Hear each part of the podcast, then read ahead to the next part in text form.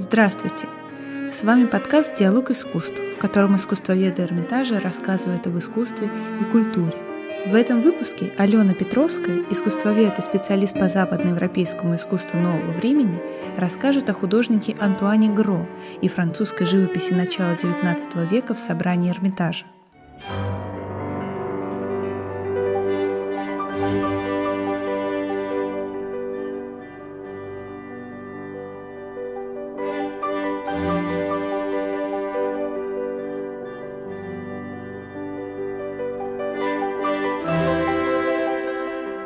Антуан Жан Гро – выдающийся французский художник рубежа XVIII-XIX веков, чьи лучшие создания связаны с прославлением наполеоновской эпопеи.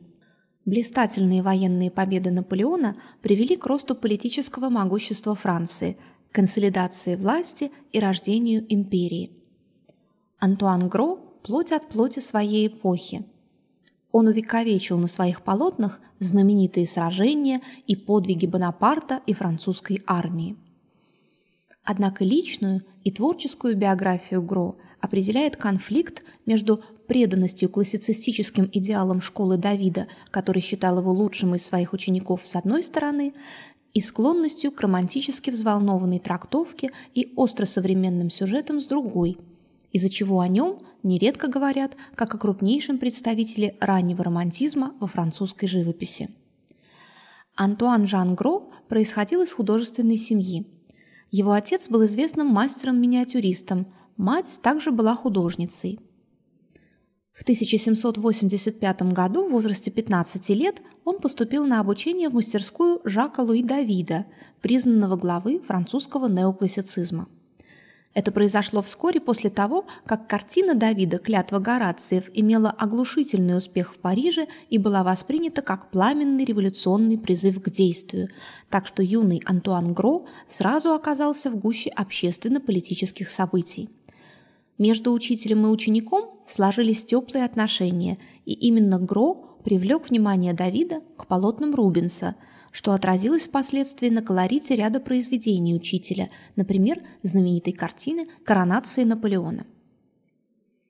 В 1792 году Гро предпринял попытку получить римскую премию, особую награду, дававшую выпускникам Парижской школы изящных искусств возможность поездки в Италию для изучения памятников античного искусства и произведений эпохи Ренессанса.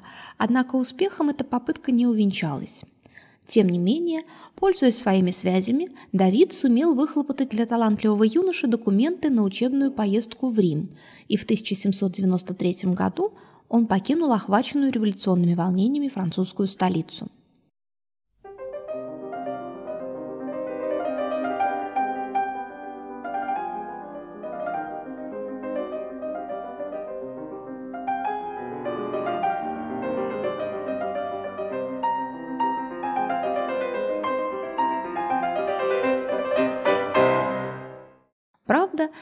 Пребывание в Риме вскоре стало небезопасным, и отправился на север Италии, обосновавшись в Генуе, где зарабатывал на жизнь портретами. Именно там красивый, а судя по автопортрету того времени, его изящное лицо обрамляло копна чуть вьющихся русых волос, и подающий надежды художник привлек внимание Жозефины Багарне и последовал за ней в Милан – в тот момент в Милане располагался штаб французских войск в Италии, и художник был представлен генералу Бонапарту. Оба они молоды, Наполеону 27, но он уже успел приобрести авторитет в армии, а Антуану Гро всего 23 года.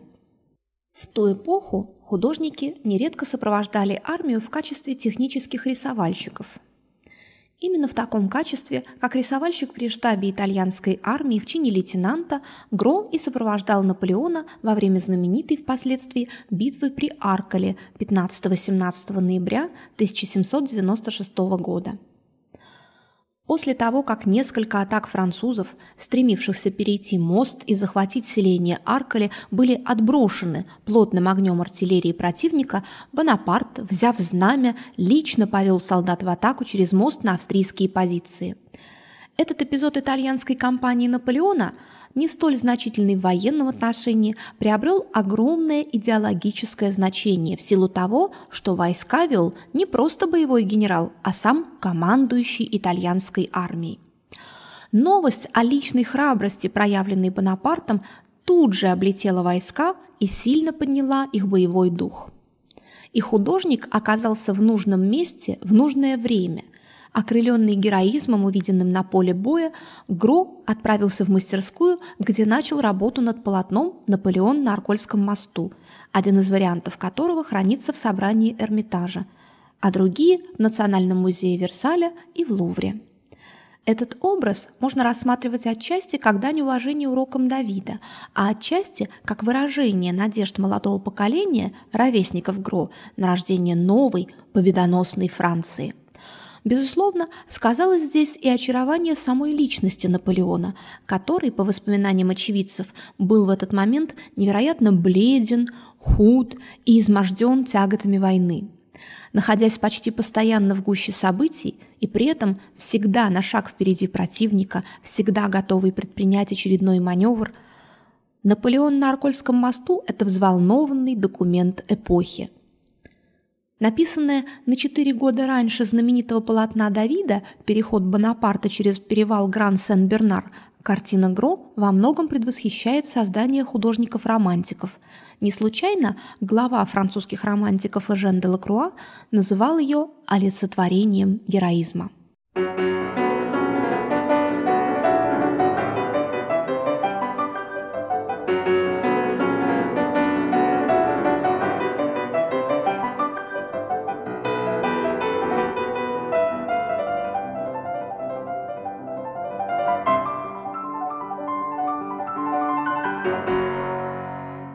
Наполеон оценил пропагандистское значение этого полотна.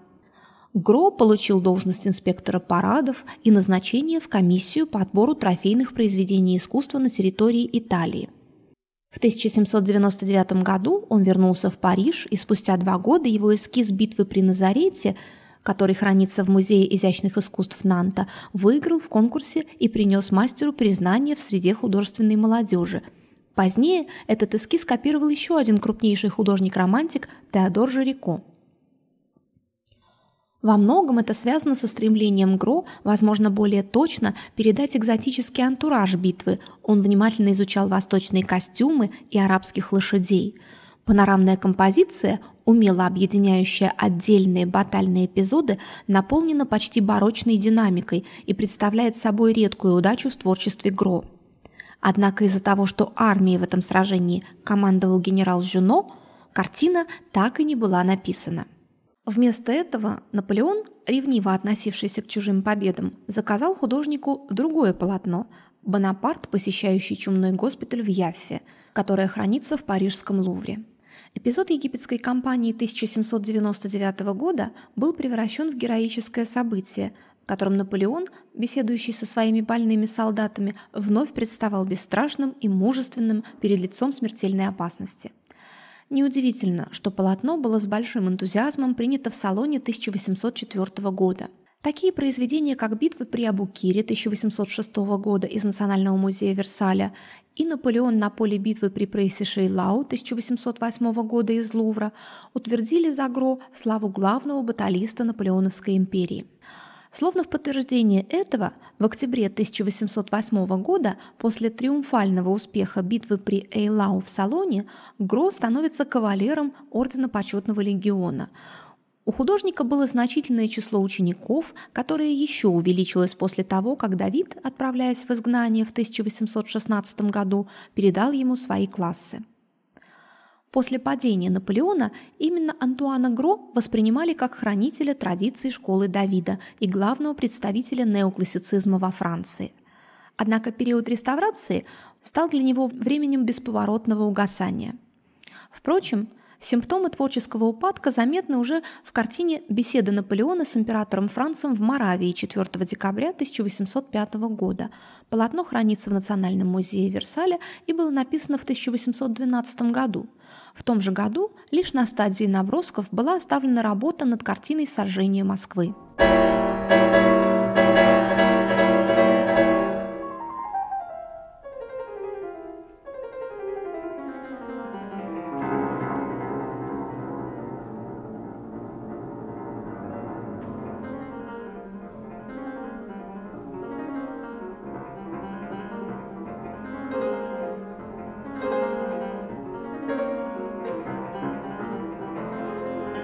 Одна за другой появляются суховатые по живописи, написанные по всем канонам академизма сцены бегства. В 1817 году полотно «Людовик XVIII покидает Тюильри по возвращении Наполеона с Эльбы», два года спустя «Отплытие герцогини Ангулемской» из Музея изящных искусств в Бордо, за которые художник был осыпан почестями – он получает титул барона, становится придворным живописцем короля, кавалером ордена Святого Михаила и профессором школы изящных искусств. Используя свое влияние, Гро хлопотал о возможности возвращения своего учителя Давида на родину, однако последний от этого отказался. Оказавшись заложником академической доктрины и не в силах преодолеть творческий кризис, Гро тяжело переживает критику своих поздних работ. Несчастливый в семейной жизни, страдая от затяжной депрессии, он покончил с собой летом 1835 года, утопившись в притоке Сены в Медоне, в пригороде Парижа.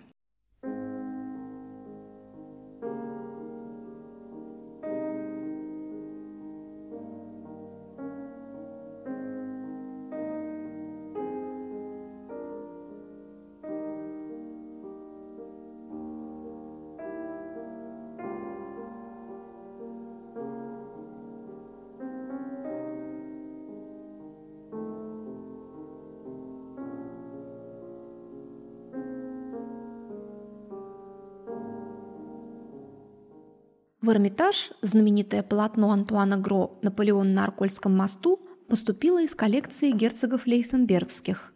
Представители этой ветви императорской фамилии, как и многие известные дворянские семейства, интересовались французской живописью и активно приобретали, а нередко и заказывали картины ведущим мастерам. Так, единственная в Эрмитаже работа Давида «Сафо и Фаон» 1809 года происходит из коллекции князей Юсуповых, как и произведения популярных в наполеоновскую эпоху Прюдона и Герена.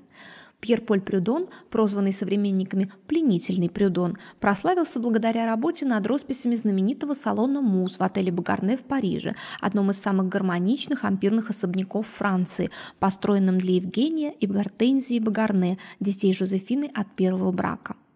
Хранящийся в Эрмитаже портрет самой Жозефины, любимой супруги Наполеона, принадлежит кисти Франсуа Жерара, пожалуй, самого яркого портретиста наполеоновской эпохи. И этот портрет входил когда-то в коллекцию Лихтенбергских. Жозефина изображена в модном платье в стиле ампир на террасе Мальмезона, ее любимой загородной резиденции в окрестностях Парижа. Имя Пьера Нарсиса Герена ассоциируется с началом расцвета так называемой салонной живописи, прекрасным образцом которой является эрмитажное полотно 1811 года «Морфей и Ирида» и парное к нему «Аврора и Кефал», которое ныне хранится в Музее изобразительных искусств имени Пушкина в Москве. Работы известного мастера бытового жанра Луи Леопольда Буальи также входили в состав собраний Юсуповых и Шереметьевых, а семейству Нарышкиных принадлежал великолепный по своим художественным достоинствам портрет графа Гурьева 1821 года кисти Жана Агюста Доминика Энгра, ученика и главного продолжателя традиций Давида. Эти и другие произведения французских мастеров первой четверти XIX столетия можно увидеть, посетив экспозиции искусства Франции XIX – начала XX веков в здании главного штаба по адресу Дворцовая площадь 6, дробь 8.